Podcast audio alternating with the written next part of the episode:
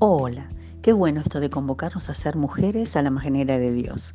Y cuánto mejor saber y entender que esto no se trata de una cuestión de religión, sino de relación y de fe.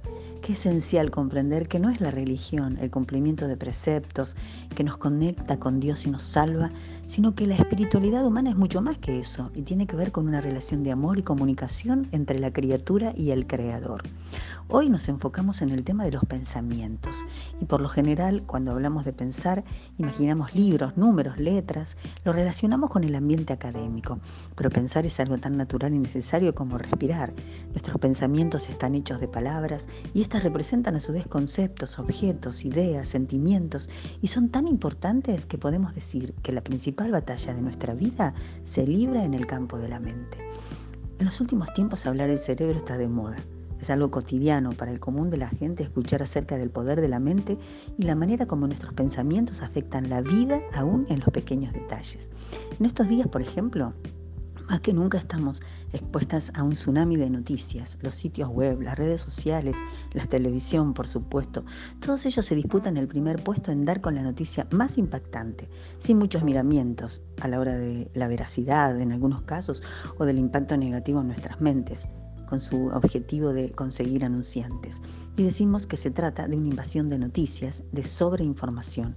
Tal vez sin notarlo a través de las pantallas, de las redes, de las charlas, los mensajes del chat, nuestra casa y nuestra mente se llenan de insumos que nunca son inocuos para nosotros.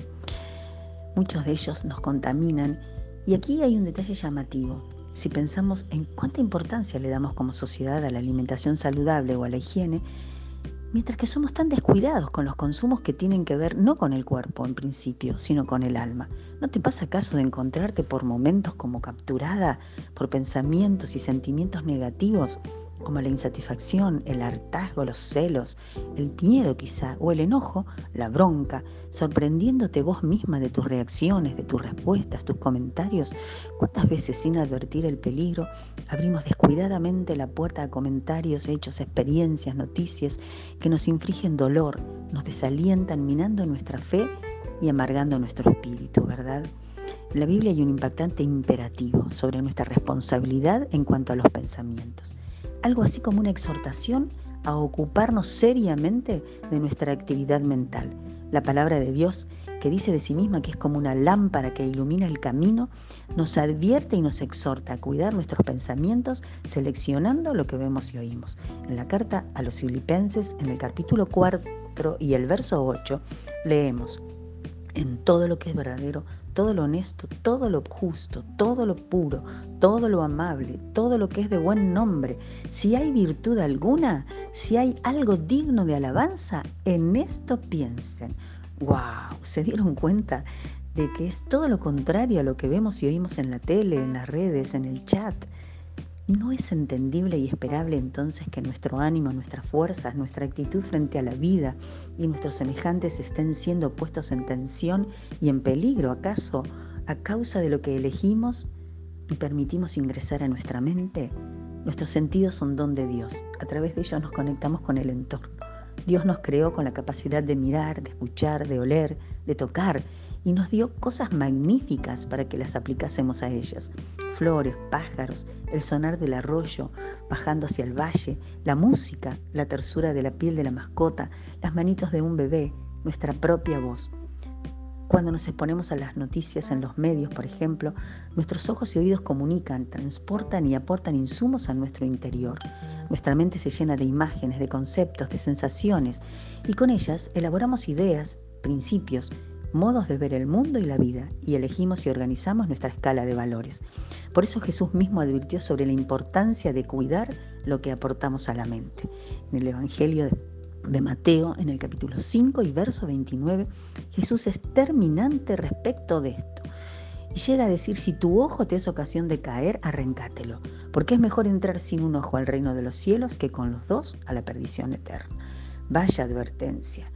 Y luego su discípulo Juan, su primera carta a los cristianos, en el capítulo 2, en el verso 16, continúa esta enseñanza y advierte acerca del peligro de seguir los dictados de los deseos de los ojos, de lo que se dice y valora en este mundo que le ha dado la espalda a Dios, estableciendo sus propias reglas y maneras de entender la vida. La pregunta para nuestra meditación de hoy es, ¿con qué estamos alimentando nuestra mente, nuestro corazón? ¿Cómo están afectando tu ánimo, tu disposición, tu hablar, tu alegría de vivir, tu agradecimiento, todo lo que escuchás, ves y atendés, los insumos con que estás alimentando tu interior? ¿No es verdad que la crudeza de una realidad a la que poco podemos cambiar nos va amargando el espíritu sutilmente y nos arrincona y encierra como en un callejón sin saluda, salida y a veces nos sume en la desesperanza, en la violencia verbal, en el consumo de fármacos tal vez?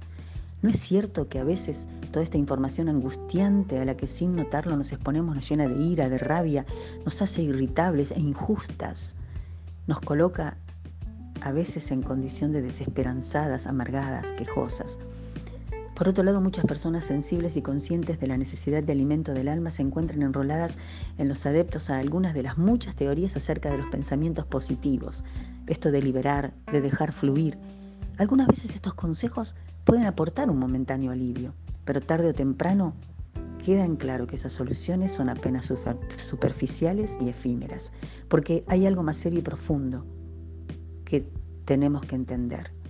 Los buenos deseos y los esfuerzos de los mejores humanos no alcanzarán nunca para cruzar la barrera que nos ata y esclaviza a estos patrones de comportamiento.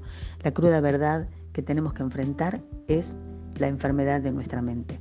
Los pensamientos que dejemos fluir, el perdón que pretendemos dar, tarde o temprano retornan en forma de otros males, porque el cambio permanente solo puede lograrse a través de una transformación radical de la mente. Esta es la razón fundamental del Evangelio. Evangelio significa buenas noticias, justamente lo opuesto a esto que hablamos sobre la invasión de información calamitosa.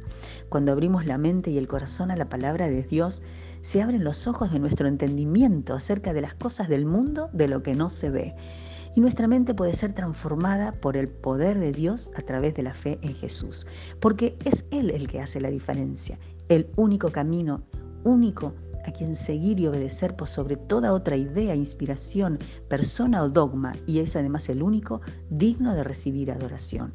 ¿De dónde, sino de la palabra de Dios, vamos a poder encontrar, vamos acerca del amor de Dios, estos pensamientos puros, nobles, virtuosos, ¿cómo comprenderíamos la obra de Jesús a nuestro favor como único medio para alcanzar salvación y redención? Solo el poder transformador de Jesús puede llenar nuestros corazones de paz, de gratitud, de amor. Y Él nos ha dejado su palabra para continuar su obra de transformación en el corazón del que cree. ¿Cuál es la buena noticia de hoy? Tenemos esperanza. Cerremos los ojos y nuestros oídos a tanta mala noticia, tanta influencia perniciosa. Elijamos decir no a insumos que contaminan nuestro corazón y nos conducen a miradas del mundo y de la vida contrarias a la mirada de Dios. Jesús nos advierte sobre esta importancia radical de la vida del alma por sobre la del cuerpo. Oigamos hoy su voz y sobre toda cosa guardada, guardemos nuestro corazón. Invirtamos tiempo valioso como el oro en la lectura y meditación de la palabra de Dios, porque Él está cercano a los que de corazón lo buscan. ¿Crees esto?